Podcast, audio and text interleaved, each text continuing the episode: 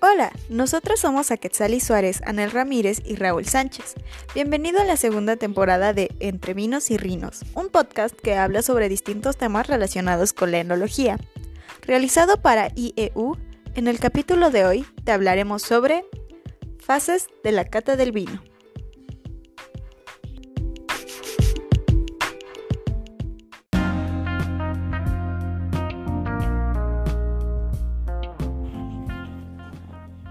Qué gusto que estés de nuevo por aquí. Yo soy Aquetzali y hoy hablaré sobre la primera fase en la cata del vino, la visual.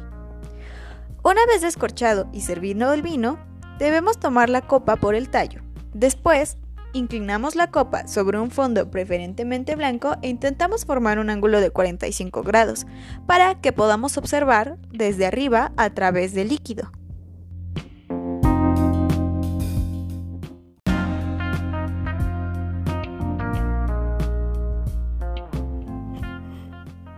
La finalidad de esta primera fase es evaluar aspectos como la nitidez, la intensidad, el color y otros aspectos como las lágrimas y las burbujas.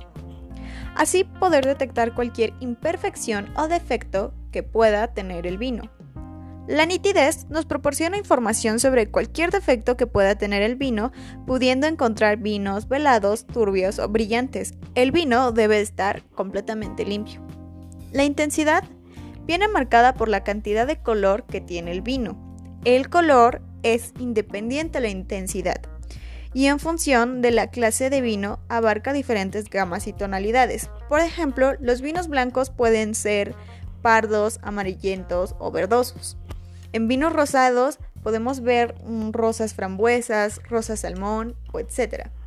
En vinos tintos, los más habituales son como púrpura, rojos, eh, granate, rubí, etc. Las lágrimas son las gotitas que quedan en la superficie de la copa. Pues bien, estas lágrimas van a estar ligadas a la concentración de alcohol, a su graduación y si cuando movemos la copa observamos que las lágrimas caen lentamente, nos están indicando que su densidad es alta y por lo tanto su graduación es mayor. La efervescencia hace referencia al proceso de desprendimiento de dióxido de carbono a las burbujas.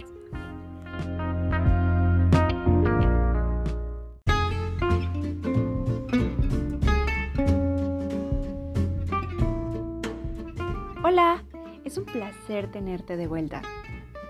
Mi nombre es Anel y hoy les hablaré sobre una de las fases de la cata de vinos, la fase olfativa.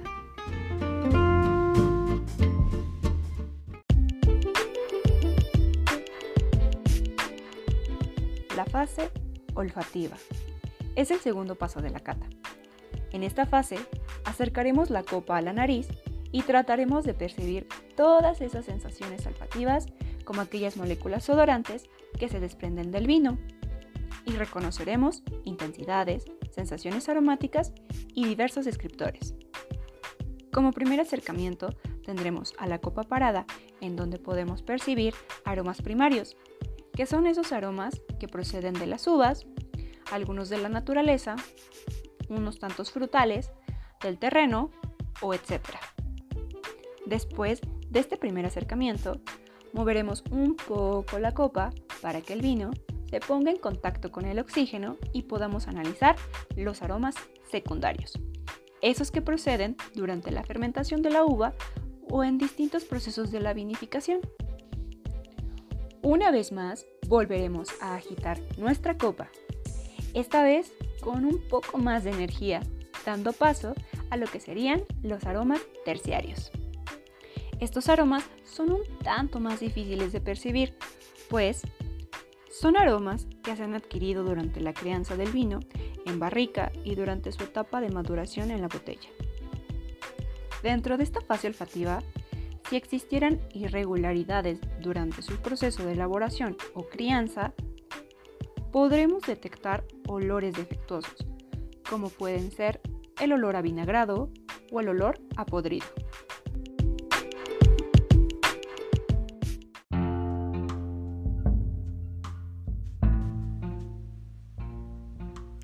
Hola, mi nombre es Raúl Sánchez y durante el podcast estaré hablando sobre la fase gustativa de la cata del vino.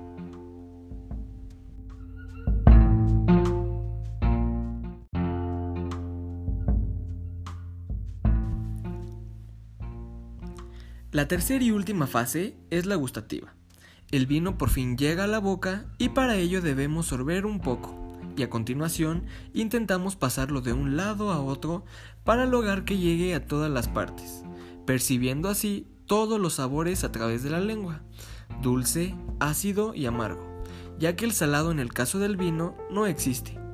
El vino que consiga un equilibrio perfecto entre esos sabores será un vino redondo.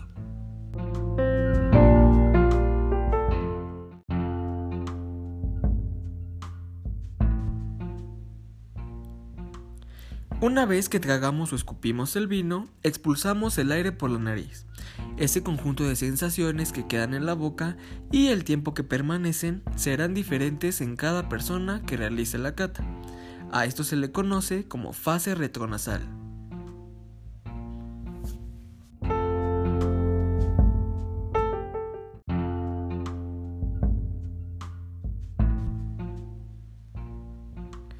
Regla general, en un vino de una calidad básica, estos sabores agradables suelen desaparecer en unos segundos, por lo que diremos que su final es corto, mientras que por el contrario, en un vino de gran calidad, esos sabores pueden llegar a permanecer más de un minuto. Estaríamos entonces ante un vino de final largo.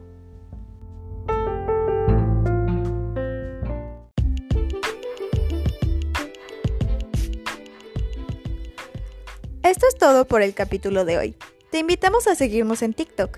Nos puedes encontrar como arroba conoce-más, donde podrás ver contenido exclusivo de nuestros temas semanales. Nosotros somos Anel, Aquetzali y Raúl y te esperamos la próxima semana con un nuevo capítulo. Por lo pronto, salud.